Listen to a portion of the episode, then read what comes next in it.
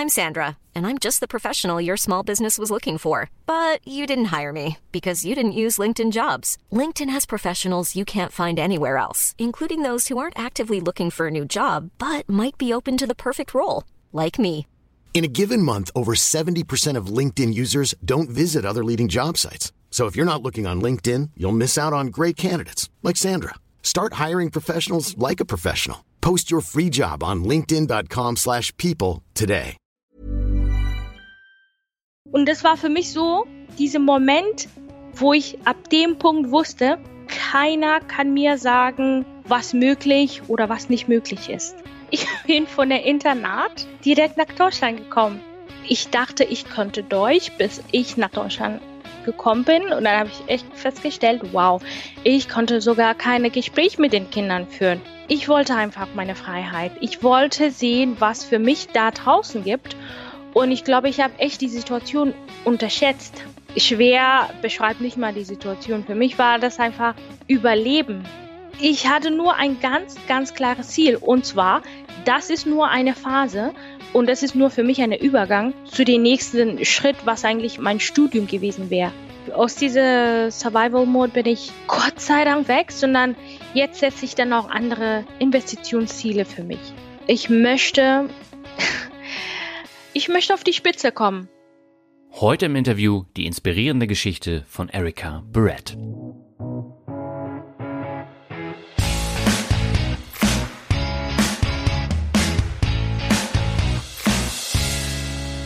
Wie wichtig sind dir deine festgelegten Ziele?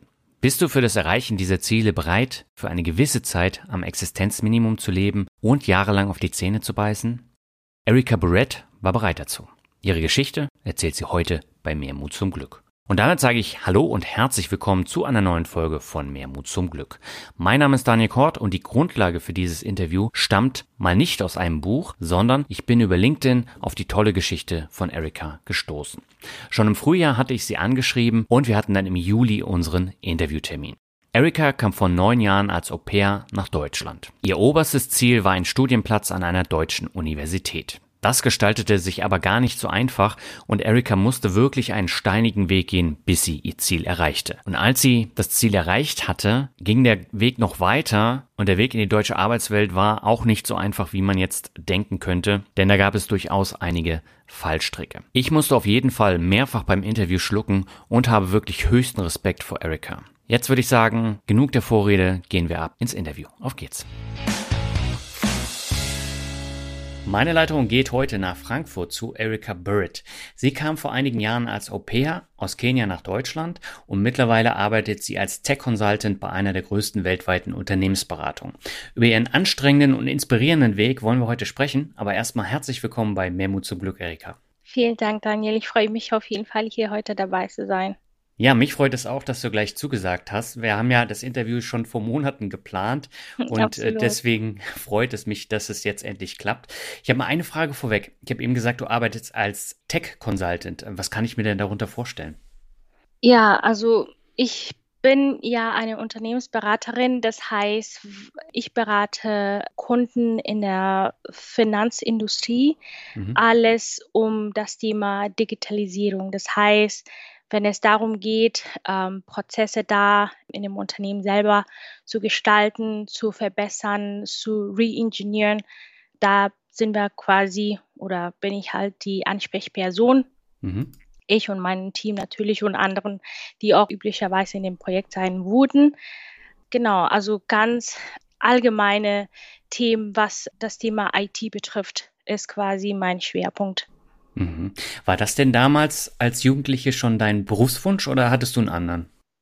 Überhaupt nicht. Ich habe mir immer gewünscht, ähm, eine Journalistin zu werden. Also das mhm. war wirklich mein ähm, Traumberuf und äh, das Ganze hat sich natürlich geändert, wo ich hier nach Deutschland gewandert bin, mhm. weil hier die Möglichkeiten für mich damals ganz äh, beschränkt waren. Ähm, ich konnte mir nicht vorstellen, äh, Journalismus auf Deutsch zu studieren und äh, der einzigen Weg war für mich damals irgendwas zu machen, die mit Berührung mit Englisch zu, zu machen. Also mhm. und ähm, habe ich dann auch für Business Management entschieden. Mhm. Genau. Ja, ich habe ja schon gesagt, du bist vor einigen Jahren, ich glaube vor neun oder zehn Jahren war das als Au pair aus Kenia nach Deutschland gekommen. Wie war denn so die Erfahrung für dich und warum hast du dich ausgerechnet für Deutschland entschieden? Uh, wenn wir über die Erfahrung reden, es war schon, das war echt ein, ähm, wie soll ich sagen, es war einer der härtesten Erfahrungen meines, meines Lebens, muss ich ehrlich sagen. Und das ist mhm. nicht auch nicht mal zu übertreiben, sondern ähm, ja, das war wirklich sehr stark prägend und ich muss auch ehrlich sagen, wenn ich jetzt alles rückblickend schaue, war das auch für mich notwendig für meine persönliche Entwicklung.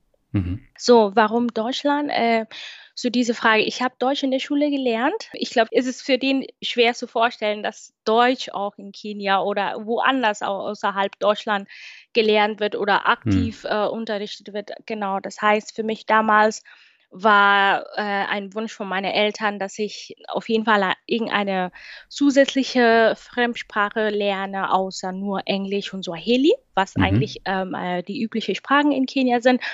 Und ähm, habe ich halt Deutsch vier Jahre lang gelernt. Ich muss allerdings sagen, dass ich habe dann, wo ich hier in Deutschland war, festgestellt, dass so viele Sachen, die wir auch gelernt haben, Kindergartenlieder waren. Aber damals war für uns total so die coole die coole Sache zu tun. Also wir haben so Lieder gelernt und haben auch an ganz viele verschiedene deutsche kulturelle Veranstaltungen teilgenommen. Hm. Also es war wirklich so eine, ich sag mal, ähm, Community in Kenia, die Interesse an diese Sprache äh, hatten hm. und sind einmal im Jahr zusammengekommen und, und die Kultur quasi gefeiert und, und so weiter. Und ähm, ja, und nach meinem meinem Abitur hat mir meine Lehrerin gesagt, hey, schau mal, wie, es gibt sogar die Möglichkeit, weil man hat ja normalerweise diese einen Übergang, ein Jahr Übergang bevor man zu ähm, Uni geht, ähm, mhm. hat, hat, sie gemeint,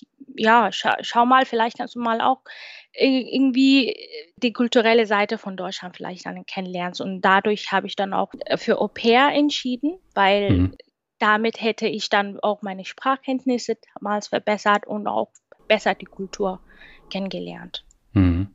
Und du bist dann nach Deutschland gekommen und das war wahrscheinlich die totale Umstellung. Ähm, was, was ist dir denn als erstes aufgefallen, als du nach Deutschland gekommen bist? Die Menschen, die Menschen. Ich, ich sag's ja, das ist so krass, wie es sich klingt. Ich dachte mir, wow, okay, so viele andere Menschen habe ich, ähm, also wie gesagt, so viele weiße Menschen habe ich noch nie in einem Ort gesehen. Und das war, wie gesagt, ich komme hm. ja aus Kenia und da sind alle dunkelhäutig und ab und zu mal sieht man irgendeinen Europäer. Aber ich dachte mir, wow, so viele auf einmal ähm, habe ich doch nicht so viel gerechnet. Okay, aber wir sind ja in Europa, ne? es ist selbstverständlich, aber wie gesagt, ich war 19 und ähm, war noch nie weg von meiner kleinen Stadt. Ja, also ich bin sogar auch bis heute noch nicht mhm. so viel wirklich in Kenia gereist. Ich glaube, ich kenne sogar Europa viel mehr als ja die andere Nachbarländer, was eigentlich ein bisschen, ich sag mal, ja nicht der optimale Fall ist, aber das ist halt die Situation damals gewesen. Ja, und de, die zweite Sache mhm. war das Geruch. Ja, ich weiß es nicht. Es war sehr anders. Äh, das Geruch, die Menschen, die Mentalität, mhm. ähm, die, alles war so anders, wie ich mir vorgestellt habe. Vor allem, weil ich ja auch in einem, also in einem Dorf gelandet bin. Ich dachte mir, ich komme ja nach Deutschland, Europa, mhm. ah, wie cool, dann sehe ich dann eine ähm, U-Bahn oder irgendwas. Aber ich bin komplett in, ein, komplett in eine andere Ecke geraten und äh, da war nur, es war wirklich eine riesige Bahnhof ähm, mit 500 Kühe oder sowas. Und es ist der einzige Bus, der im Dorf war, kam einmal in, in drei Stunden. Und ja, genau, deswegen, es, oh es, war, es war komplett die, die andere Welt von Deutschland, die ich mir vorgestellt habe. Es lief eigentlich ganz ja, gut. Wie lief also, das mit der Gastfamilie? Haben wir dann halt mit Hände und Füße, sind wir dann damit geredet. Also es war sehr schwer. Wie gesagt, ich dachte, ich könnte Deutsch, bis ich nach Deutschland gekommen bin und dann habe ich echt festgestellt, wow, ich konnte sogar ja. keine Gespräche mit den Kindern führen. Wie konnten die Kinder besser als ich Deutsch sprechen, obwohl ich diese Sprache seit vier Jahren in Kenia lerne? Und äh, das war für mich echt so, ja, einer von diesen, ich sag mal, Moment, wo ich gecheckt habe, okay, jetzt fängt, sage ich mal, wirklich die Reise an und dann ähm, habe ich dann auch für habe ich mich dann auch für einen Sprachkurs gemeldet dort, wo ich war in dem Dorf und äh, habe hm. dann dort angefangen dann auch Deutsch zu lernen und ist mit der Zeit dann auch äh, einige Maße besser geworden. Nicht viel, aber ich konnte zumindest einen Satz sagen, wie zum Beispiel ich heiße Erika oder oder ich möchte gerne Kaffee, sowas halt. Ja. Okay. Aber ich kann das absolut nachvollziehen. Also ich habe ja auch vier Jahre Französisch in der Schule gehabt und äh, ich kann bis heute nur zwei Sätze Französisch und ich glaube, ich wäre da verhungert in Frankreich. Ja, es ist, wenn man vor Ort ist, ähm, wo, wo ich sag mal, die Sprache jeden Tag im alltäglichen Leben gesprochen wird, dann ist die, ist, ist, mhm. ist es einfach komplett anders. Dann, ähm, dann lernt man auch schneller Mhm. Umso besser ist dann auch für, für, für die Person, die auch die Sprache lernt. Mhm. Und äh, du hast ja dann auch Geld verdient mhm. und äh, das war ja auch dann eine Umstellung äh, nach der Schule. Ähm, du hast aber nicht viel Geld bekommen, ne? Damit musstest du auch erstmal auskommen, oder?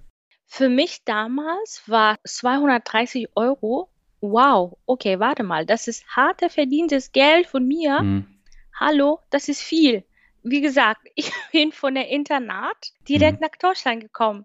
Dieses Geld, was ich damals verdient habe, war für mich, wow, okay, das ist Geld, die ich wirklich, ja, bekomme, dadurch, dass ich irgendwas leiste. Und ich war total happy drüber und äh, zufrieden. Also mehr habe ich eigentlich nicht viel dran gedacht. Ich habe mir nicht, also ich hatte ja mhm. mit der Gastfamilie gewohnt das Essen habe ich auch vor Ort gegessen. Wie gesagt, diese 230 Euro war nur mein Taschengeld, mehr nicht. Ja, ich war total damit mhm. zufrieden. Bis dann natürlich irgendwann, ähm, wo ich gecheckt habe, wow, okay, das Leben ist, äh, ist anders, wenn man halt außerhalb der Gastfamilie lebt. Mhm. Ich glaube, du warst ein Jahr bei der Gastfamilie und hast dich dann dafür entschieden, in Deutschland zu bleiben.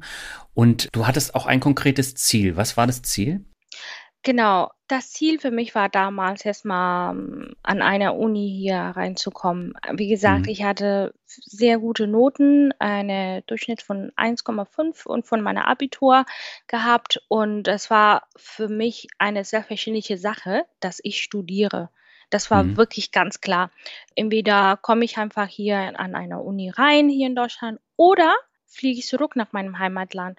Ne, äh, weil da, da hätte ich auch die Möglichkeit, auch ein gutes Fach dort in Kenia zu, zu studieren. Mhm. Genau, deswegen war für mich nicht mal diese Ziel habe ich nie in Frage gestellt. Das war ganz klar, dass ich studieren wollte. Aber funktioniert hat es dann in Deutschland nicht so einfach, oder? Funktioniert hat es überhaupt nicht leicht, weil äh, ich hatte ja niemanden, wie gesagt, ich war alleine hm. und ähm, hatte halt das Ziel, dass ich studieren wollte für meine Gastfamilie ähm, war das für, für den, ah, okay, ja, puh. Es war in, in einem Dorfleben und mehr konnten die auch nicht dazu sagen. Das hm. heißt, die Unterstützung habe ich dann auch überhaupt gar keine bekommen. Das mhm. war auch selbstverständlich, dass ich dann auch selber machen musste, alles. Und dann habe ich dann angefangen zu recherchieren, was ich brauche, in eine Uni rein hier zu kommen und dann angefangen, dann die Bewerbungen rauszuschicken. Ich glaube, was die Situation komplett erleichtert hat, war die Noten und mhm. dafür, dass ich dann auch äh, in meine Zeugnisse hatte, dass ich Deutsch B1 von der Schule ähm, hatte und Englisch. Also mhm. und das waren, glaube ich, die Hauptpunkte, wo die dann auch gesehen haben, ah, okay, gute Noten, Deutsch ist dann auch vorhanden und somit war das auch dieser Prozess, irgendwie an einer Uni reinzukommen, nicht so hart. Mhm. Aber du musstest ja tatsächlich erstmal irgendwo ankommen und du hast dich dann entschieden, ein freiwilliges soziales Jahr zu machen. Ich glaube, in der Nähe von Frankfurt war das. Absolut. Und da hast du auch von sehr wenig Geld gelebt. Wie, wie hast du es trotz dieser ganzen Widrigkeiten geschafft, da durchzuhalten? Ja, Äh, ja, die Geschichte geht nochmal vielleicht ein paar Schritte zurück. Das heißt, mhm. nach meinem, ähm, nach dieser Zeit bei meinem ersten Gastfamilie haben wir dann auch ganz schnell festgestellt, wie schwer für mich da war. Äh, mhm. weil ich danach krank geworden bin. Und dann musste ich halt irgendwo anders, wo warm war, umziehen und habe dann auch schnell eine andere Gastfamilie gefunden in Köln. Mhm. Das waren dann meine Gastfamilie für, die, für den Rest der Zeit, wo ich dann auch hatte, als Au pair hier mhm. zu arbeiten. Und mit denen habe ich bisher Kontakt. Also das waren, glaube ich, einer meiner tollste Zeit hier auch, wirklich, weil ähm, das war quasi die Leute, die mich dann auch seelisch unterstützt haben. Mhm. Vor, vor, allem in diese schwierige Zeit. Genau. Und nach dieser Au-pair-Zeit gab halt die Option, dass ich mit denen weiterhin bleibe und in Köln zu studieren. Aber ich wollte einfach meine Freiheit. Ich wollte sehen, was für mich da draußen gibt. Und ich glaube, ich habe echt die Situation unterschätzt, mhm. wie, wie schwer das gewesen wäre. Und ähm, bin halt umgezogen von Köln. Dann dachte ich mir, ich fahre einfach irgendwo hin. Wo diese Zug oder Bus mich hinfährt, dort gehe ich halt hin. Mhm. Und da habe ich dann auch eine Stelle da ähm, gefunden als Übergang für mein Studium. Ähm, habe ich gefunden in äh, der Nähe von äh, Frankfurt, Friedberg ist der. Und mhm. da habe ich dann auch meine freiwilliges soziales Jahr gemacht. Und ich meine, schwer beschreibt nicht mal die Situation. Für mich war das einfach Überleben, weil das waren mhm. acht Stunden am Tag mit 300 Euro Gehalt im Monat. Ich bin einfach angekommen an dem, an dem Tag, äh, wo ich das Bewerbungsgespräch hatte, mit einem riesigen Koffer Sachen und ich, ich habe gesagt, ja, ich bin da ich bin angekommen. Also für ich, es war für mich nicht klar, dass hier in Deutschland, ähm, dass man erstmal durch verschiedene Bewerbungsprozesse durchgeht, bevor man eine Zusage bekommt. Ich dachte mir, okay. die, ich dachte nur, die Einladung zu dem Bewerbungsgespräch war schon eine direkte Zusage. Naja, die wollen mich ja haben. Dann habe ich meine Sachen von Köln gepackt und bin hier umgezogen. Also dann bin ich mit meinem Riesenkoffer erschienen und die waren total, puh, ähm, schockiert, wo ich, warum, also wo gehe ich jetzt hin? Habe ich gesagt, ich bin da, ja, natürlich, da, ihr, ihr, ihr sucht ja jemanden, oder? Ja, dann bin ich da. Und, und, die waren so, ähm, ich kannte ja niemanden, die konnten mich nicht so irgendeine Verwandte schicken. Mhm. Das heißt, nach dem Bewerbungsgespräch haben die, hat die Leiterin dann äh, rumgefragt, okay, wer hätte heute noch Platz äh, für, für die junge Dame, äh, so irgendwo so Unterkünften. Und da in der Nachbarschaft war eine 85-jährige Dame, die auch eine Mieter gesucht. Und dort bin ich glücklicherweise gelandet. Und die Miete war, mhm. musste ich 175 zahlen. Das war für mich mhm. der Horror. Ich dachte mir, okay, das ist erstmal äh, mehr als die Hälfte von dem Gehalt, was ich verdient habe. Ja. Aber zumindest hatte ich ja irgendwo, ne, also ein Deck über meinen Kopf und äh, was nur gefehlt hat, war Bett. Dann habe ich halt Matratze von, äh, puh, ja, äh, wie nennt man diese Müll, was man auf die Straße bekommt? Sperrmüll, ja. Sperrmüll. Mh. Genau, da habe ich die Matratze von Sperrmüll gefunden. Die Kollegen haben mir zum Beispiel Teller, Tassen gegeben. Das war für mich wirklich so, okay, cool, dann ist es halt so. Ich habe mir nicht so viel drüber äh, Gedanken gemacht. Ich hatte nur ein ganz, ganz klares Ziel. Und zwar, das ist nur eine Phase und das ist mhm. nur für mich ein Übergang zu dem nächsten Schritt, was eigentlich meine, mein Studium gewesen wäre so dass ich mir nicht so viel in diese Phase Gedanken gemacht. Ich wusste, dass es, es, es wäre schon hart gewesen, aber so hart habe ich mir auch nicht vorgestellt. So mit 50 Euro zu überleben im Monat, auch mit, ja, ja, ohne, also mit der Sprache war auch sehr schwierig, mit den Kollegen da auch irgendwie irgendeine Verbindung zu schaffen. Die haben mich mhm. einfach irgendwie wie so die, ja, die, die, die liebe Eric aus Kenia. Das war's. Also mehr gab's auch nicht, ja. Hm, und wie hast du das mit der Krankenversicherung gelöst? Weil das müsste ja auch noch dazukommen, oder? Puh, ich, ich, ich habe gar keine Ahnung. Du musst dir so vorstellen, für mich war Krankenversicherung nicht mal eine. Ich, ich habe nicht verstanden, wofür brauche ich. Ich bin ja nicht krank. Ähm, hm. Und damals, glaube ich, habe ich 30 Euro bei irgendeiner Internetversicherung. Ich, die haben irgendwie so richtig die einfachsten von den einfachsten versichert, wie ich weiß nicht mehr. Ich, ich weiß es echt gar nicht mehr. Ich weiß nur, ich habe 30 Euro für die Versicherung bezahlt damals. Was halt übrig war für, war für Essen. Und mhm. meistens war so ungefähr 80 Euro. Und das heißt, du hast dann von äh, Reis und Nudeln gelebt oder wie hast du das hinbekommen? Absolut. Hm. Äh, ja, ja, Produkte. Ja, Produkte haben mein Leben gerettet, muss ich sagen. Okay. Das war, wie gesagt, Reis. Und dann habe ich halt äh, Ketchup oder irgendwelche Tomaten aus der Dose zusammengemischt. Das war perfekt für mich. Hm. Und dann habe ich halt gekocht und das war's. Und, und, und das so ging es jeden Tag. Aufstehen, morgen Weißbrot, mit irgendwelche Kaffee oder, oder mit Tee und dann Mittagessen halt ähm, mein Reis oder, oder Nudeln mit Tomatensauce oder Ketchup. Das war meistens so Reis, Ketchup, Nudel, Ketchup, whatever. Aber ja, und manchmal war wirklich so auch, dass, dass man auch, ja, du isst die gleiche Sachen, dass, dass man nicht mehr wirklich auch nicht mal Hunger hat. weil du, du antizipierst ja auf gar nichts. Hm. Du weißt schon, was du eh heute Abend essen wirst.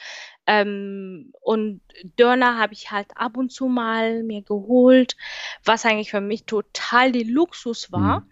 Aber zum Abwechslung habe ich ab und zu mal Döner für 3,50 Euro geholt oder sowas.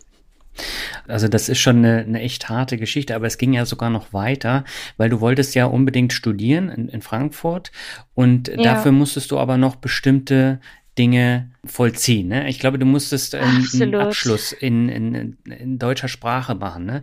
Wie hast du das hinbekommen? Ja, also die Bewerbung, die, die Bewerbung war ja nicht die, ich sag mal, die schwierige Sache. Mhm.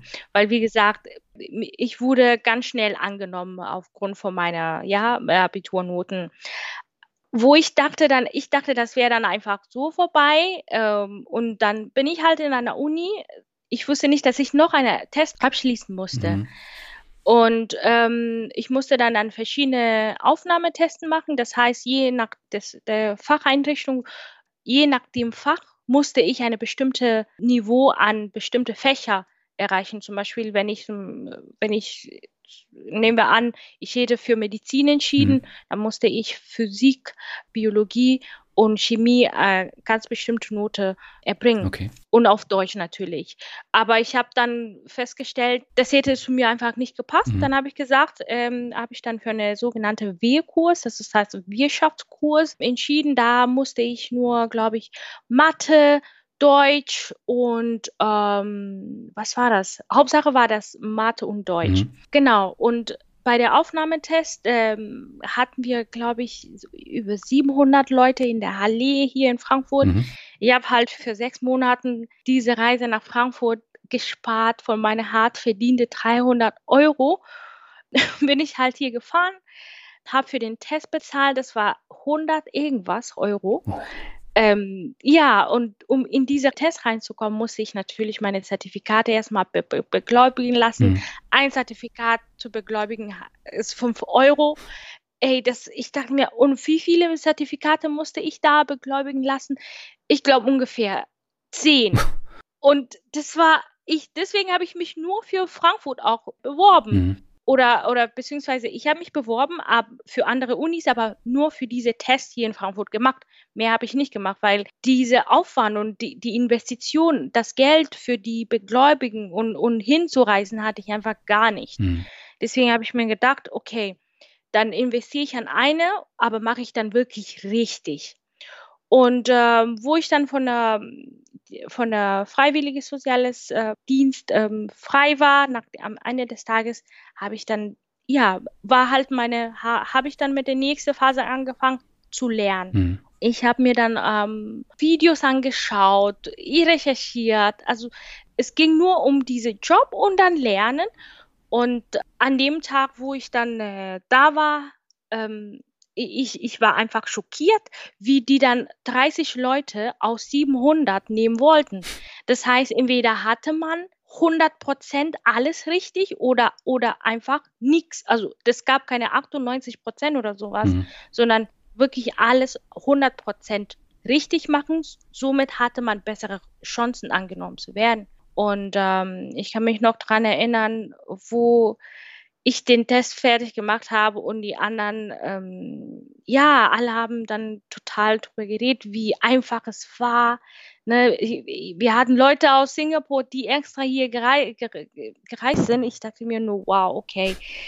Ich und meine so freiwillige soziales Jahr hier und äh, mein ich weiß einfach gar nicht, ob ich weiterkomme. Aber es war nach zwei Wochen haben wir dann halt die Rückmeldungen von der Uni bekommen, von der Goethe-Uni.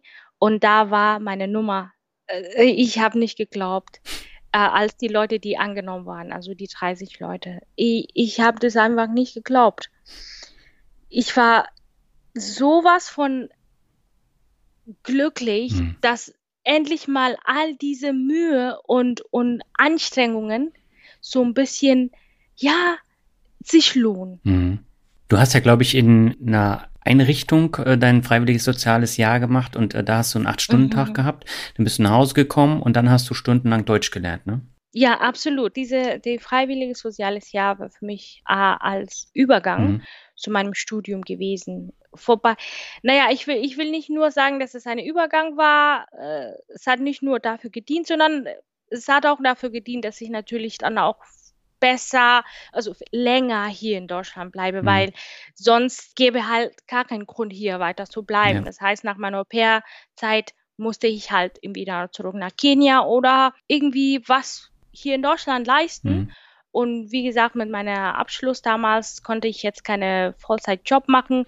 Und aufgrund von der Visa-Regulierungen hier in Deutschland, das gab einfach nichts weiteres hier für mich außer diese eine Sache zu leisten. Also da habe ich dann auch ähm, Menschen mit Behinderungen betreut. Ja. Genau. Und es war, es, es war, oh mein Gott, es war so schwer, weil ich kam halt aus Kenia, wo, wo ich äh, vier Jahre lang im Internat war, hatte wirklich noch keine direkte Berührung mit Menschen mit Behinderungen, mhm. vor allem schwer Behinderungen und ähm, also die zu füttern oder zu waschen, Windelwechsel, solche Geschichten halt. Und ähm, das war für, für mich eine, eine komplett andere Welt, die ich noch nie gesehen habe. Hm. Für die Kollegen war halt den Alltag. Für mich war einfach erstmal eine, eine Schock hm. und habe aber überlebt. Das war wirklich so schwer, dass ich auch dann auch irgendwann ähm, gesagt habe, es war so schwer, dass ich einfach einem Tag aufgestanden bin und ich habe gesagt, nee, heute gehe ich nicht zur Arbeit. Hm. Und ähm, die haben nicht verstanden. Die haben mir gesagt, ja, denn äh, dann kriegst du kein Gehalt. Nee, habe ich gesagt, das ist kein Problem. Ich bin bereit, wirklich auf die Straßen äh, zu schlafen, weil diese, diese körperliche und geistige Belastung war so enorm. Mhm. Und, und ich konnte jetzt nicht mit meiner Familiengene darüber reden. Die würden nicht verstehen. Mhm. Alle haben komplett ein anderes verkehrtes Bild von hier. Oh, hier zupft man bestimmt Geld von Bäumen oder, oder irgendwie das Bild von hier ist so sehr unrealistisch. Mhm. Genau. Das heißt, wenn ich jetzt gesagt hätte, oh ja, ich habe hier Schwierigkeiten, dann hätte man gesagt, hä, wie denn? Aber es ist Deutschland, wie, wie soll das bitte gehen? Ähm, deswegen war das sehr schwer, auch so mit Leuten in Kenia dann drüber zu sprechen. Und sowieso hier hatte ich niemand. Von daher musste ich halt mit diese Probleme selber klarkommen. Aber du hattest ja jetzt tagsüber diese Belastung, also das ist ja durchaus eine psychische Belastung, die du hast, ne? Ja. Wie hast du es dann geschafft, dich trotzdem dann abends nochmal aufzuraffen und Deutsch zu lernen? Also von, ähm, ich sag mal, nachdem ich dann von der Arbeit rausgekommen bin, war für mich das Freiheit pur. Mhm. Das war, sobald ich von der, diese Gelände, von der, einer Einrichtung weg war, war für mich einfach Freiheit pur. Das heißt, an dem Punkt, wo ich aus dem Gebäude weg war, wusste ich, dass ich eine andere Erika bin. Mhm. Und da hatte ich auch ganz konkrete Ziele für mich. Das heißt, ob das jetzt, ob jemand mir Steine auf dem Weg legt oder was weiß ich. Ich habe ein ganz klares Ziel und, und was dann in den äh, letzten ähm, acht Stunden geschehen ist, war für mich gar kein Grund, jetzt auf meinem eigenen Ziele zu übertragen. Hm. Wie gesagt, das, was ich da gemacht habe, war nur für mich, um irgendwie auf meinem Ziel zu kommen. Ja. Deswegen hatte ich damit gar kein Problem. Nochmal, das hat mir sogar umso mehr Grund gegeben, wirklich hart daran zu arbeiten, Deutsch zu lernen, weil ich wusste, wenn ich nicht schaffe, diese Ziel zu erreichen, an eine Uni reinzukommen, dann musste ich das bestimmt langfristig machen. Und, und das war genau, was ich nicht machen wollte. Mhm. Du hast ja dann zu den 30 Auserwählten für das Studium gehört mhm. und es ging dann mit dem Studium los. Wie hast du das denn da mit dem Geld geregelt? Hast du da BAföG bekommen? Hast du da irgendwie Unterstützung bekommen oder bist du auch wieder arbeiten gegangen? So, ich sag's dir, das Studium war für mich einer, ich sag mal, die, einer der größten Ziele, die ich dann auch hier für mich wirklich gesetzt habe mhm. und erreicht habe. Ja. Das hat mir so viel Freude gebracht, weil das hieß äh, von der Visumregulierung, dass ich 120 Tage im Jahr zu arbeiten hatte. Und dadurch hätte ich 450 Euro verdient. Wow. Okay, warte mal. Das heißt, sagt mir, ich kann 400 irgendwas Euro verdienen, das hätte mir so viel, so viel bedeutet. Das heißt, dafür hätte ich dann vielleicht noch extra Geld für, puh, keine Ahnung, was für mich so leisten, was nicht nur unbedingt Essen war. Mhm. Das heißt, Klamotten konnte ich auf einmal leisten bei, bei Kick oder Teddy. Mhm. Also, das war für mich echt so die, wow, eye-opening Moment. Ja. Ich habe mich total gefreut, dass ich auf jeden Fall ähm, mehr ab, also was heißt mehr arbeiten dürfen, mehr verdienen und, und gleichzeitig habe ich dann studiert, was genau mein Ziel war und mehr verdient. Das heißt, ich musste keine acht Stunden arbeiten, um diese 450 Euro zu bekommen. Mhm. Das war für mich Luxus pur ich dachte mir, wow, das heißt, 50 Euro hätte ich bestimmt dann auch jeden Monat gespart für andere Sachen. Oder auch vielleicht meine Familie irgendwas schicken. Hm. Als was hast du gearbeitet? Ach, ich habe so viele Sachen gemacht. Ich habe erst mal mit Putzen angefangen. Mhm. Mir, mir, war wirklich keine, keine andere Möglichkeit bekannt. Ich wusste gar nicht, dass es sowas wie Werkstudent gab oder sowas. Das heißt, ich habe erst mal als Putzfrau angefangen. Das kannte ich halt äh, von meiner vergangenen, ich sag mal, Tätigkeit als Au pair. Ähm, damals war Stundenlohn 8 bis 9 Euro. Ja, mhm. 8 Euro pro Stunde und das waren, glaube ich, drei Stunden pro Haushalt und ich habe in der Woche ungefähr so zwei oder drei. Je nach meinem Stundenplan mhm. halt, habe ich mich damit orientieren und am Ende konnte ich halt auf 450 mehr oder weniger draufkommen. Mhm. Ja. Und du hast das Studium dann auch relativ schnell, glaube ich, absolviert. Und dann stand die Frage aus, ähm, wo mache ich ein Praktikum? Und das war für dich natürlich auch wieder eine riesengroße Herausforderung. Warum war das so schwer? Ich habe erst festgestellt, dass ich irgendwie etwas falsch während des Studiums gemacht habe, wo alle angefangen drüber zu reden, wie den Job bei Lufthansa total cool ist. Ich dachte mir, wie was? Hm. Ihr arbeitet bei Lufthansa? Ich arbeite als äh, Putzfrau. Natürlich habe ich niemandem das gesagt, aber ich wusste gar nicht, dass man als Student in so eine riesige Firma arbeiten könnte. Dann habe ich natürlich angefangen zu recherchieren. Also wenn die anderen jetzt, wo in diese großen Firmen arbeiten, da muss ich irgendwie irgendwas hier falsch gemacht haben. Mhm.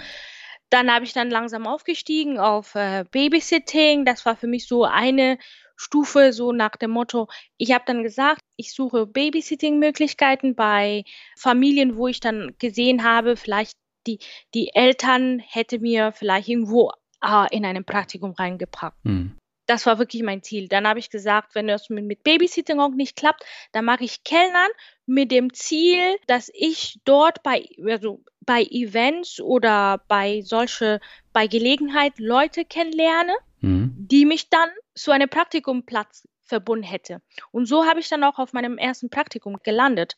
Ich war bei einem Event äh, ähm, als Kellnerin da mhm. und da äh, waren ein paar Kunden aus der Deutschen Bank, wo ich dann auch die natürlich ein paar Mal auch äh, bedient habe. Und am Ende habe ich dann auch meine Wünsche entäußert. Ich bin momentan auf der Suche nach einem Praktikumplatz. Mhm. ich weiß nicht, wie sieht es aus bei euch da irgendwie zu starten? Und einer hat mir dann seine Visitenkarte gegeben. Genau. Nachdem er mir dann deine, seine Visitekarte gegeben, wusste ich an dem Punkt, das ist für mich eine Chance. Mhm. Und diese, diese Gelegenheit werde ich auf gar keinen Fall vermasseln oder sowas. Das heißt, ich bin nach Hause gegangen mit dieser Visitekarte, habe ihm geschrieben, ich, ich habe gesagt, ja, ich habe mich total gefreut, hier ist mein, mein Lebenslauf, ich freue mich auf die Rückmeldung. Mhm. Natürlich hat er sich nicht zurückgemeldet. Natürlich hat er nicht gemacht. Aber dadurch habe ich dann gewartet, gewartet, irgendwann, und dann hat er dann sich zurückgemeldet und meinte, ah wow, okay, äh, ich kann ihn noch daran erinnern, aber er hat mich dann weiter an andere ähm, Kollegen von ihm dann äh, intern geleitet. Mhm. Und mit denen, mit der Kollege hatte ich dann, ähm, hatte ich dann mit ihnen Kontakt, habe meine Bewerbungen dann auch, Bewerbungsunterlagen dort aktiv geschickt. Und dann haben die mich dann für das Bewerbungsgespräch eingeladen. Mhm. Das war für mich einfach so ein Moment, wo ich mir dachte, ah nee, die werden mich sowieso nicht nehmen. Also pff, ich versuch's, aber ich weiß schon Bescheid mit meinem Deutsch. Ich hatte wirklich sehr starke auch Selbstbewusstseinprobleme. Mhm. Aber viel, viel davor, bevor ich überhaupt bei diesem Praktikum gelandet bin, äh, was äh, wollte ich halt wo, wo, woanders arbeiten, wo ich nur Englisch sprechen konnte. Das heißt, mein Ziel war erstmal vielleicht ein Praktikum in England zu finden und dann wieder zurück nach Deutschland zu kommen und eine feste Anstellung zu finden, weil ich, ich dachte mir, okay, keiner wird mich definitiv in Deutschland nicht nehmen. Mhm. Keiner wird das machen. Ich, ich bin zwar zu einem Bewerbungsgespräch nach England bei der Deutschen Bank auch, ne? Mhm. Ähm, habe dort gemacht. Ähm, es ist unglaublich so schlecht gelaufen. Es ist einfach gescheitert, weil ich bin angekommen, habe gezittert wie nix. Ähm, ich konnte kein Wort aus meinem Mund rausbringen und ja, die haben halt mich nicht gen ähm, genommen. Und dann dachte ich mir, wenn nicht, dann ein zweites Versuch in Deutschland. Das ist ja wie, I don't know. Ein Sechser im Lotto. Shooting yourself. Exactly. Yeah. Shooting yourself on the foot. Wie soll das bitte schön gehen? Du hast nicht mal mit deinem ersten Sprache nicht mal geschafft, ein Bewerbungsgespräch so, zu, zu, zu führen. Wie sollst du bitte schön mit Deutsch? Ja, es hat aber am Ende geklappt. Ich war so an demselben Tag habe ich auch sogar äh, die Zusage bekommen. Normalerweise hätte ich, keine Ahnung, zwei oder drei Wochen warten müssen. Mhm. Aber ich habe halt die Zusage an demselben Tag bekommen. Ich habe das nicht geglaubt. Ich habe das wirklich nicht geglaubt. Und das Gehalt, was ich damals verdient habe, im Vergleich zu das, was ich bis dahin als Kellner und Babysitterin und Putzfrau, mhm. das waren alle drei Stellen kombiniert. Und das war für mich so dieser Moment, wo ich ab dem Punkt wusste, keiner kann mir sagen, was möglich oder was nicht möglich ist. Mhm. Keiner, keiner. Weil wenn die mich genommen haben, dann haben die dann wohl was gesehen in mir, was ich vielleicht davor verzweifelt war. Mhm. Aber das besteht, das hat eine riesige Verzweiflung an mir weggenommen. Mhm und ganz viele Sachen in mir dann auch bestätigt. Diese, diese ganze Mühe, die ich dann die ganze Zeit gemacht habe, diese ganze, ich sag mal, ich will jetzt nicht nennen, aber die Arbeit, die ich da gemacht habe, die ganze Kellnern und, und die aktive Suche an Menschen, an Leute, die mich an einem Praktikum bringen konnte, zu suchen. Mhm. Also das war, wie gesagt, Deutsche Bank war einfach nur ein Fall, wo es geklappt hat. Davor war Ablehnungen ohne Ende. Es war wirklich Ablehnungen nach Ablehnungen nach Ablehnungen. Und das waren auch, glaube ich, so kleine Agenturen, Marketingagenturen oder so kleine Firmen. Und dann dachte ich mir, wow, all diese Ablehnungen, um bei einer der großen Banken in Europa zu akzeptieren, nee, das, das, das ist der Beste, was mir passieren könnte. Ja. Es ist sogar besser, dass die mich abgelehnt haben, natürlich. Sonst hätte ich niemals diese Chance gehabt. Ja. Und ich bin bis, bis heute wirklich unglaublich dankbar für die Leute, die mir diese Praktikum dort ermöglicht haben. Hm. Ich bin unglaublich für den dankbar, weil ich weiß, die hatten auch die, die Wahl, mir zu ablehnen. Wie jeder andere einfach. Wie gesagt, mein Deutsch war damals, ja, war, ich konnte zwar was sagen, aber ich musste ganz viel überlegen. Mhm. Aber für, diese, für, für dieses Interview, für das, für das Bewerbungsgespräch habe ich mich auch wirklich hart dafür vorbereitet. Das heißt, es war ein Monat Übung ohne Ende. Ich habe jedes Wort, was aus einem Mund rauskam, geschrieben. Mhm. Alles war festgeschrieben in einem Papier und ich habe einfach alles auswendig gelernt, weil sonst hätte ich das nicht einfach, ein Wort hätte mir nicht sofort eingefallen, wenn mhm. ich einfach so Freestyle äh, gemacht habe. Deswegen habe ich gesagt, das, was in London passiert ist, wird mir niemals wieder passieren. Ich werde niemals in ein, ein Bewerbungsgespräch nochmal reinkommen und dann irgendwie zittern. Hm. Aber du bist ja dann in die ähm, Business-Arbeitswelt gekommen und hast auch eine komplett neue Arbeitskultur erlebt. Ähm, wo lagen denn da die Herausforderungen? Was war da so speziell an der deutschen Arbeitskultur und Arbeitswelt? Jedes Mal, wo ich dachte, ich bin angekommen, äh, ist irgendwas Neues ähm, zu mir, würde ich jedes Mal mit irgendwas Neues begegnet worden. Ja. Die Herausforderungen bei mir lag einfach bei der Kultur. Und ich verstehe nicht, warum diese Sachen nie thematisiert wurde. Hm. Äh, zumindest wo ich noch an der Uni war, zumindest da, wo ich auch Leute äh, damals bei der Deutschen Bank kennengelernt habe, habe ich einfach niemanden gehört, der das, diese Sache thematisiert hat, wie schwer es ist für Leute aus anderen Kulturen, sich in diese neue Arbeitswelt zu integrieren. Hm. Ich sag's hier, es gibt eine riesige Unterschied zwischen die Kultur in der Arbeitswelt und es gibt eine andere Kultur auch in der soziales Leben. Mhm. In dem sozialen Leben ist komplett, sind die Menschen komplett, ticken die komplett anders, als wenn die bei der Arbeit sind. Und, und da wusste ich einfach gar nicht, wie geht man da, wie geht man damit um? Was heißt klare Trennungen zwischen äh, privates Leben und Arbeitsleben? Das wusste ich zum Beispiel nicht, dass man hier in Deutschland macht. Hm. Ich dachte, jeder, der mich zum Beispiel angelächelt hat bei der Arbeit, war mein Freund sofort oder Freundin und wow, wir sind befreundet. Das ist ja der normale, der übliche Fall in Kenia. Das heißt, äh, mhm. es ist nicht so diese strenge Trennung zwischen äh, Arbeitsleben und äh, soziales Leben ist, ist, einfach nicht so wie hier. Mhm. Und ähm, da musste ich ganz schnell lernen, dass es einfach so viele ungeschriebene Regeln, die ich gerne nenne, ähm, unwritten corporate rules. Mhm. Zum Beispiel, was ist die Hierarchie? Man, man kommt zwar rein und dann denkt sich immer, du wirst oft gesagt, ach, hier ist bei uns die Hierarchie komplett flach, kein Problem. Aber nein, es ist nicht flach. Es gibt einfach einen ganz ganz bestimmte Situation, wie, wie man sich verhalten muss. Ja. Oder wie schreibe ich eine professionelle E-Mail? Wie, wie äußere ich meine Ideen in so einer Art und Weise, dass es auch klar formuliert und mein Punkt rübergebracht wird.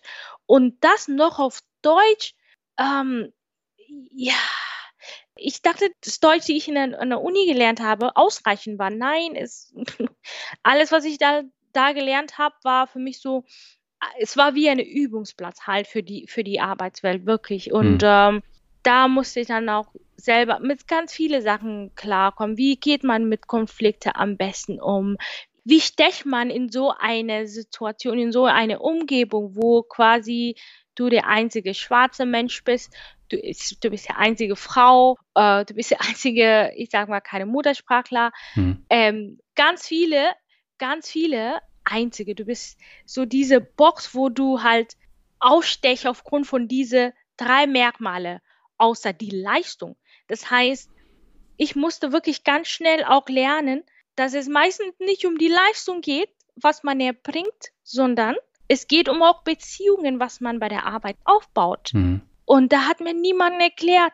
Ähm, ich habe ganz schnell gelernt, da wo Menschen Entscheidungen damit verbunden sind, gibt es keine, oh, das ist eine rationale Entscheidung. No, no, no, no. Es ist alles emotional. Hm. Es ist alles mit, mit Gefühle. Auch wenn man sagt, hier, das Performance war gut, äh, zwar kann es sein, aber die meisten Entscheidungen, die allgemein im Businessleben getroffen wird, hat auch einen ganz äh, starken Zusammenhang mit, wie der Mensch dich wahrnimmt. Das heißt, ich habe dann auch festgestellt, dass ich da irgendwie anders wahrgenommen werde und, und war meine Erscheinung hatte halt eine gewisse Aussage gegenüber meiner, ja, die Person, die gegenüber mich saß oder sowas. Hm. In so einer männerdominierten Industrie musste ich, musste ich einfach lernen, wie, wie positioniere ich besser als, ähm, als nicht nur ähm, eine, eine Frau, äh, eine schwarze Mensch und auch eine, ich sage mal, Ausländer. Mhm. Genau. Und das waren echt riesige drei Sachen. so, es ist wirklich so einfach, wie es klingt. Das waren wirklich so schwere Fälle, wo ich dann auch bis heute muss ich, habe noch keine konkrete Vorangehensweise, wie man damit navigiert. Zum großen Teil weiß man, weiß ich schon, wie man so, so in so einer Umgebung sich positioniert oder navigiert. Mhm. Aber es ist immer ein Lernprozess. Aber du hast es doch geschafft, ne? Du bist ja jetzt beruflich wirklich erfolgreich. ja, und ähm, äh, ganz vieles steht vor mir. Ähm, äh, mir fehlt es immer noch zu sagen, ich bin erfolgreich. Mhm. Es, es, fehlt mir noch ein bisschen schwer zu sagen, ich bin erfolgreich.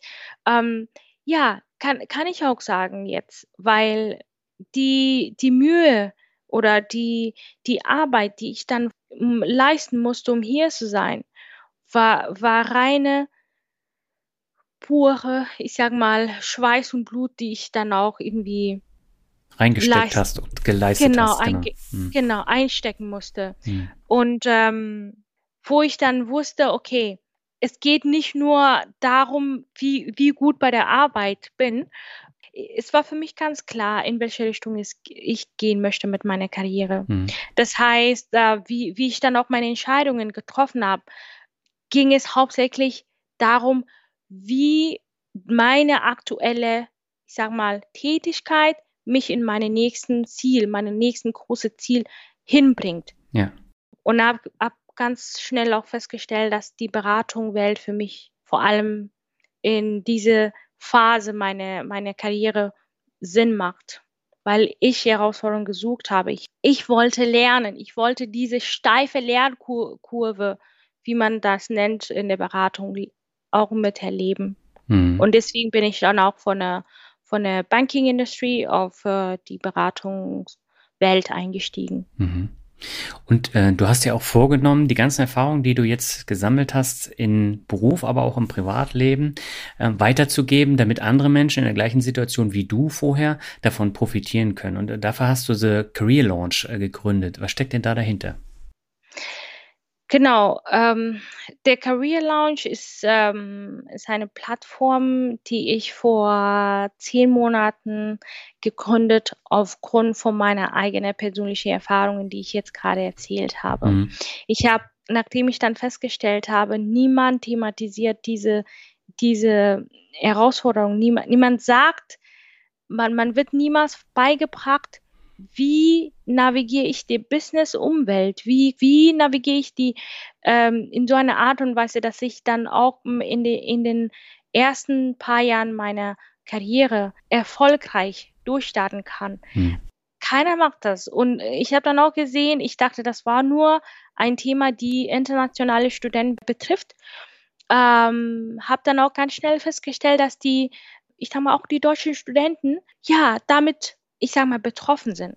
Mhm. Und die Career Lounge zielt genau darauf ab, dass wir Studenten von diesem Übergang von dem Studium zu den Arbeitswelt dieser Übergang begleiten. Mhm. Das heißt, äh, die Plattform bietet ganz viele verschiedene Ressourcen, wie zum Beispiel ähm, Lebenslauf-Templates oder wie, wie, schreiben, wie schreibt man eine ganz gute CV, das auch von den Recruitern ähm, als eine gute CV gesehen wird.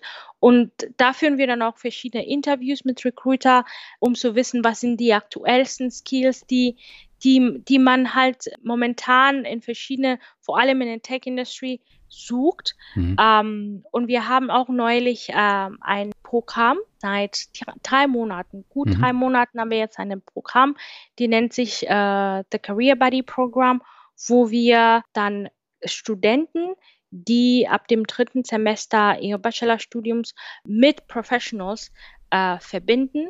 Und die gehen durch eine sechsmonatigen Phase, mhm. beziehungsweise die gehen durch eine, die, die, die gehen durch diesen sechsmonatigen Programm und werden dann wie von diesen Professionals begleitet, wie zum Beispiel, wenn es um Themen darum geht, wo passe ich besser mit meinem jetzigen Skills, passe ich eher besser in Marketing, äh, Industrie oder ähm, Logistics oder Banking oder was weiß ich. Mhm. Und basiert auf den Studiengängen verbinden wir dann oder, oder matchen wir dann auch die Studenten mit diesen Professionals. Das heißt, wir führen natürlich auch Kennenlerninterviews und, und matchen dann auch entsprechend zum Beispiel wenn der Student eine BWL-Leistung hat, das Ziel, später in, in eine Beratung reinzukommen, dann matchen wir dann auch mit jemandem, die in Beratung äh, tätig ist. Mhm. Und das ist jetzt ein Herzensprojekt von dir?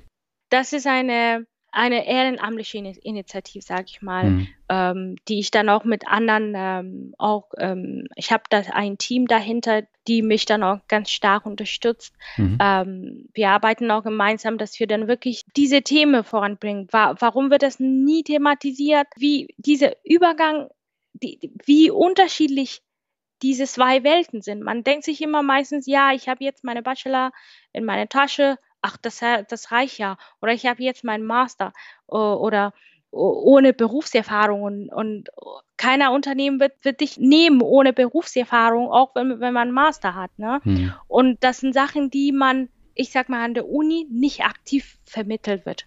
Hm. Das heißt, bei mir war damals, ich hatte halt gar keine Berufserfahrung mit meiner Putzhilfe Putzfrau-Tätigkeiten hätte, hätte mir niemanden eine Chance gegeben an eine große, große Firma.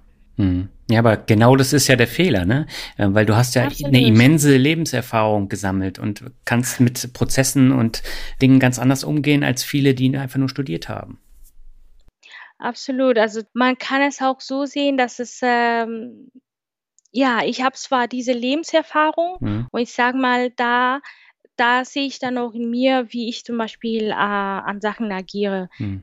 Ich konnte mir nicht vorstellen, da irgendwie, dass ich da irgendwie auch äh, von krasse andere Herausforderungen betroffen werde, wie ganz am Anfang. Hm. Das heißt, jetzt kann ich besser mit, äh, mit Ablehnungen umgehen. Ja, wenn ich zum Beispiel bei einer Firma äh, hundertmal abgelehnt wurde, ja, dann weiß ich, dann lerne ich auch dadurch. Mhm. Und, und äh, das ist, ich sage mal, auch eine, ja, das, das ist, glaube ich, einer der größten Lücke, sehe ich dann so in der, in der Recruiting-Prozesse, dass es wirklich, es geht nur um die Leistung, was man nur äh, an der Uni äh, bringt äh, und vieles andere oder, oder die Berufserfahrung, was man auch hat vieles andere wird auch nicht so viel wirklich berücksichtigt. Mhm. Zum Beispiel, wie du schon gesagt hast, diese Lebenserfahrung, wie bin ich als Mensch? Weil wenn ich dann besser mit meinen Niederlegen umgehen kann, kann, das ist schon eine Garantie, fast eine Garantie zu sagen, da, dafür, dass ich dann hier diese Chance habe, äh, meine, ich sag mal, bei euch zu arbeiten, dann könnt ihr euch sicher sein, dass die Probleme, die ich hier bei der Arbeit erleben werde, definitiv nicht so krass wie die Probleme, die ich da draußen haben, mhm. haben werde. Und somit habe ich einfach eine andere Approach. Ja. Das heißt, so schlimm ist es nicht. Die Probleme, die man bei der Arbeit ist manchmal nicht so schlimm, wie die ich dann hier draußen habe. Zum Beispiel, wenn ich jetzt knapp am Verhungern bin, ja, dann ist es nicht so schlimm, wie wenn ich jetzt äh, einen Konflikt mit einer Kollege habe. Hm. Ja, zumindest am Ende des Tages habe ich ein, eine Decke über meinen Kopf, aber da draußen ist es halt, äh, zumindest nach meiner Erfahrung, viel, viel schwerer als bei der Arbeit. Hm. Also ich bin absolut beeindruckt von deiner Geschichte und von deinem Durchhaltevermögen und ich glaube, da können sich ganz, ganz viele hierzulande auch eine Scheibe abschneiden. Und ich, ich glaube, wir können uns das gar nicht so ganz vorstellen, wie schwer dieser Weg für dich war. Deswegen, ich bin wirklich äh, völlig inspiriert und beeindruckt. Würdest du denn sagen, du hast jetzt nach einigen Jahren in Deutschland dein Glück gefunden oder bist du immer noch auf der Suche? Ähm, erstmal vielen, vielen Dank. Ähm, was heißt mein Glück gefunden? Ich würde sagen, ja, eben mittlerweile ist mein ist, ist Deutschland wirklich mein zweites Heimat geworden. Mhm. Das ist für mich, ich, ich konnte diesen Satz erst letztes Jahr sagen. Ganz, okay. ganz stolz sagen, dass ich mich hier mittlerweile so wohl fühle, dass die Kultur denn ist auch ähm, teilweise ein Teil von mir. Ich habe natürlich immer noch meine kenianische, zum großen Teil meine kenianische Kultur, mhm. aber die deutsche Kultur dann auch ist, ist in mir dann auch irgendwie jetzt gerade ein Stück weit dann auch, hat mich dann auch durch diese ganze Jahre lang begleitet. Und somit habe ich dann auch auf jeden Fall ein Stück davon bekommen. Und ich habe das Gefühl, manchmal passe ich wirklich nirgendwo komplett rein. Also mhm. die kenianische Kultur würde ich nicht 100% da reinpassen. Hier würde ich auch nicht so 100% reinpassen. Also ich passe dann überall da, wo ich passe mich einfach an, je, mhm. je nach der Situation oder je nach der Kultur. Aber das war neun harte Jahren, wo ich, wenn ich jetzt ähm, zurückblicke, hat sich dann irgendwie auch wirklich gelohnt. Damals war echt ähm, schwer sie nachzuvollziehen, dass irgendwie etwas Gutes daraus sein wird. Mhm. Aber ähm, rückblickend kann ich echt sagen, dass diese Niederlagen mich wirklich zu der Person gemacht hat, die ich heute bin. Mhm. Ja, und darauf kannst du auch stolz sein. Also auch auf deinen Weg. Und ähm, wie gesagt, ich bin völlig beeindruckt und äh, ich finde es auch super, dass du jetzt zum allerersten deutschen Podcast-Interview zu mir gekommen bist. Und äh, ich glaube, wir ja. können so viel von dir lernen und von deinem Weg und äh, ich finde es super. Dankeschön. Ja, dann würde ich sagen, zum Abschluss des Interviews äh, machen wir noch das obligatorische Word Shuffle. Ich nenne die Begriffe. Du sagst einfach, mhm. was dir dazu einfällt. Das kann kurz sein oder ein bisschen länger. Und beginnen möchte ich mit einem Begriff. Ich glaube, da kannst du ganz viel zu sagen, nämlich Mut. Huh. Also ich finde, du bist sehr mutig. Puh, Mut.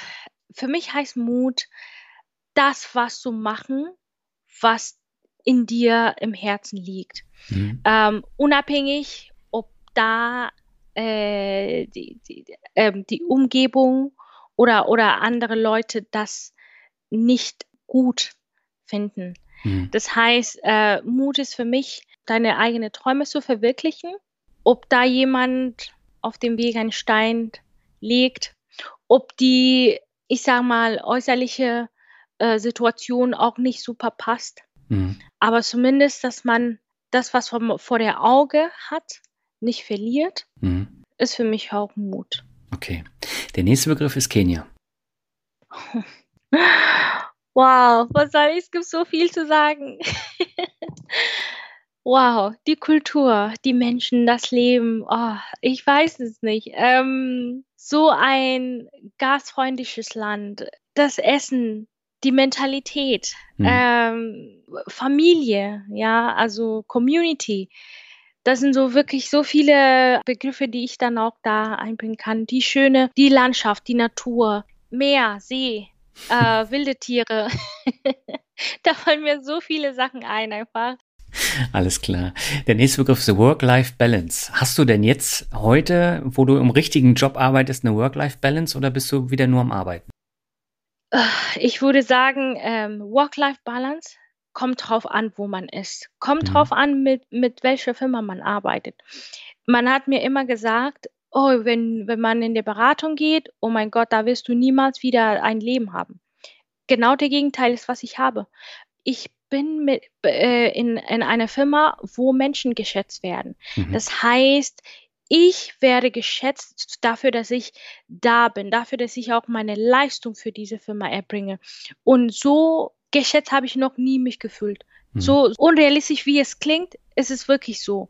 Work-Life-Balance ist wirklich ganz stark damit verbunden, mit welcher Firma man in welcher Firma man arbeitet. Mhm. Weil wenn die Firma die Menschen, seine eigenen Leute nicht schätzt, dann haben die dann auch komplett andere unrealistische Erwartungen, dass die vielleicht 50 Stunden oder 60 Stunden der Woche ähm, erbringen. Das geht nicht. Und ich mag das einfach, dass auch, es geht nicht nur immer um die Anzahl der Stunden, wo ich irgendwo aufgetaucht habe, im Büro war oder so sonstiges, sondern es geht wirklich um die Leistung oder um das Endprodukt, das, was wir geleistet haben für unsere Kunden. Ja. Und ähm, Work-Life-Balance habe ich im Moment und äh, ich bin absolut dankbar, dass ich auch in meine jetzige Firma arbeite, weil dadurch konnte ich nur diese dieses Life Work-Life Balance haben auch. Ja. Okay. Der vorletzte Begriff ist Frankfurt. Wow. Ja, Frankfurt. Äh, es kommt drauf an, in welcher Ecke man ist. ich kann sagen, ey, Frankfurt ist einfach eine super coole Stadt. Ähm, ja, ganz viele Türme. Äh, hm. Wie gesagt, Big City Life, ähm, Schönheit, Natur es kommt drauf an, nochmal, es kommt drauf an, wo man ist. Ja, wenn man, wenn man am Hauptbahnhof ist, das ist nicht ist so komplett schön. Die Situation hier ist die Situation komplett anders da. Ja. Aber andere Ecken ist es wirklich da, wo ich momentan zum Beispiel hier wohne. Hier gibt es eine riesige Wald mit äh, Wandernwege und ähm, wo auch Fahrräder da, also ähm, so lange Strecke für Fahrräder. Es ist unglaublich schön. Hm. Ja, diese Mischung aus Natur und Großstadt ist genau, was man auch hier findet. Hm. Und wenn du jetzt in Frankfurt wohnst, musst du natürlich auch mehr Geld verdienen, um dir da die Mieten leisten zu können. Ne? Ähm. Was soll ich sagen? Ähm, die Miete ist, ist, relativ ganz hoch hier, ja. auf jeden Fall. Ähm, und, und dafür, ich glaube, im Vergleich natürlich zu anderen äh, Städten wie, wie, Mainz oder Wiesbaden, hm. wird man auf hier relativ hier auch ganz gut bezahlt. Ja, und ähm, kommt drauf an, auch wo man wohnt. Das heißt, äh, nicht in der Mitte Stadt zu wohnen, natürlich, weil dort die Miete extrem hoch sind, sondern ein bisschen außerhalb. Ähm, ja, hm. aber es ist machbar. Okay. Gehst du denn jetzt mit Geld anders um als vor Absolut. fünf Jahren? Absolut. Absolut. Ja, wenn ich weiß, wie es ist, ohne Geld das Leben durchzugehen, hm. dann, äh, dann lernt man ganz schnell, wie man dann auch mit äh, ich sag mal, wenn man, ich will nicht sagen, dass ich das Geld, wie soll ich dann äh, formulieren? Na, du schätzt das Geld wahrscheinlich ganz anders, ne? Absolut. Als jemand, der vorher schon mehr zur Verfügung hatte. Absolut. Das heißt für mich, wo ich dann wusste, oh wow, okay, das konnte ich dann am Ende verdienen, das verdiene ich jetzt und, und so weiter, dann habe ich komplett andere Ziele dann auch für mich gesetzt. Hm. Das heißt, jetzt geht es nicht nur um Survival Mode, aus dieser Survival Mode bin ich Gott sei Dank zum Glück weg, sondern ja. jetzt setze ich dann auch andere Investitionsziele für mich. Mhm. Äh, jetzt will ich bestimmte ähm, finanzielle Ziele erreichen. Und ich musste mich auch damit mit dem Thema so intensiv auseinandersetzen. Wie, wie geht man mit Geld um? Weil meistens, wenn man von nichts kommt und dann hat man auf einmal ganz viel, dann kann es auch sehr schwierig sein, eine gute Balance zu haben, hm. dass man nicht so viel ausgibt. Ich habe früher unglaublich viel ausgegeben, aber ja, ich habe mir, ich dachte mir, jetzt habe ich, dann möchte ich es dann auch genießen. Ich bin durch dieses Leben wirklich hart dadurch gearbeitet. Ich möchte das auch genießen. Und hm. diese Genießenphase ist dann vorbei. Jetzt bin ich auch mittlerweile puh, älter, also ich und äh, andere, anderen Sachen sind da auch irgendwie viel wichtiger als nur kon zu konsumieren. Hm. Aber du bist, du bist erst Ende 20, ne? Also so alt bist du ja noch nicht. Ja. Und äh, naja, äh, so, so jung ist man auch gar nicht mehr. Doch, ich finde, du bist jung mit Ende 20. ja, und ja, da geht man einfach komplett anders mit Geld um, weil ich will niemals wieder in diese Situation äh, geraten wo ich früher war, so knapp am Limit lebt. Mhm. Ja, dass man jedes Cent zählen muss oder dass man jede, dass man jede Ausgabe bis zu der letzten Cent kalkuliert. Mhm. Na, das ist schön, aber ich möchte dann auch durch das Leben frei gehen, mhm. dass, dass ich dann auch weiß, okay, wenn ich meine äh, finanzielle Ziele diesen Monat erreicht habe, meine, ich sage mal, meine Savings oder meine Investments hier ähm, jeden Monat reingesteckt, wo es sein soll, dann das übrige Geld, was ich hier zur Verfügung habe, kann ich das ausgeben, wie ich möchte hm. ähm, und, und nicht so die, jedem letzten Detail dann auch zählen. Ja. ja, super. Dann kommen wir zum letzten Begriff. Da bin ich jetzt gespannt, was du dazu sagst, nämlich Träume. Hast du Puh. welche? Träume. Hm. Ja, für mich ist ein ganz zentrales Ziel, eine erfolgreiche Karriere in Deutschland zu haben. Mhm. Ähm, ich möchte, ich möchte auf die Spitze kommen. Mhm. Das ist einfach eine ganz klare Ziel für mich. Ah, ähm, ich möchte eine erfolgreiche Karrierefrau sein. Und äh, ob das jetzt heißt, in zehn Jahren, in 20 Jahren, I don't know, das ist kein Problem. Aber das ist ein ganz, ganz klares Ziel für mich, weil ähm, du musst es so vorstellen, ich denke wie folgendes. Ich bin hier für ein ganz bestimmtes Ziel. Mhm. Ich sehe meine Familie, ich sehe die nicht, wie ich will. Das heißt, ähm, wenn es irgendwas gibt, wo ich meine Energie stecken kann, ist, ist meine Karriere. Ob, ähm, das heißt aber nicht, dass meine, meine soziales Leben leiden wird oder, oder meine Beziehung dadurch leiden wird. Nein, es heißt einfach, dass es ist für mich wie ein Ersatz dafür, dass ich meine Familie nicht jeden Tag sehen kann. Und es muss sich so eine gewisse Maße lohnen, nicht irgendwie sich lohnen, nicht average, sondern mhm. gut, äh, sondern hervorragend, mhm. sich lohnen. So, ob das jetzt heißt, ja, finanzielle Freiheit, mhm. ob das jetzt heißt, meine eigene Unternehmen irgendwann zu gründen, ob das jetzt heißt, irgendwo in einer äh, Top-Management-Position zu sein. I don't know. Aber Karriere ist einfach für mich momentan einen großen ähm, Traum, mhm. erfolgreiche Karriere und das möchte ich auf jeden Fall auch erreichen. Mhm. Sehr ja. schön. Erika, ich wünsche dabei alles, alles Gute und ich denke, du wirst es vielen, weiterhin vielen so gut machen wie bisher. Und äh, wie gesagt, ich bin immer noch beeindruckt von deiner Geschichte und äh, ja, wünsche dir alles Gute. Vielen, vielen Dank, Daniel. Ich habe mich total gefreut, hier bei dir heute Gast zu sein und vielen Dank für diese Gelegenheit. Ja, soweit das Interview mit Erika Barrett. Wenn dir das Interview gefallen hat, dann freue ich mich darüber, wenn du die Folge fleißig über deine Kanäle teilst, damit sie dann auch die Aufmerksamkeit bekommt, die die Episode verdient hat.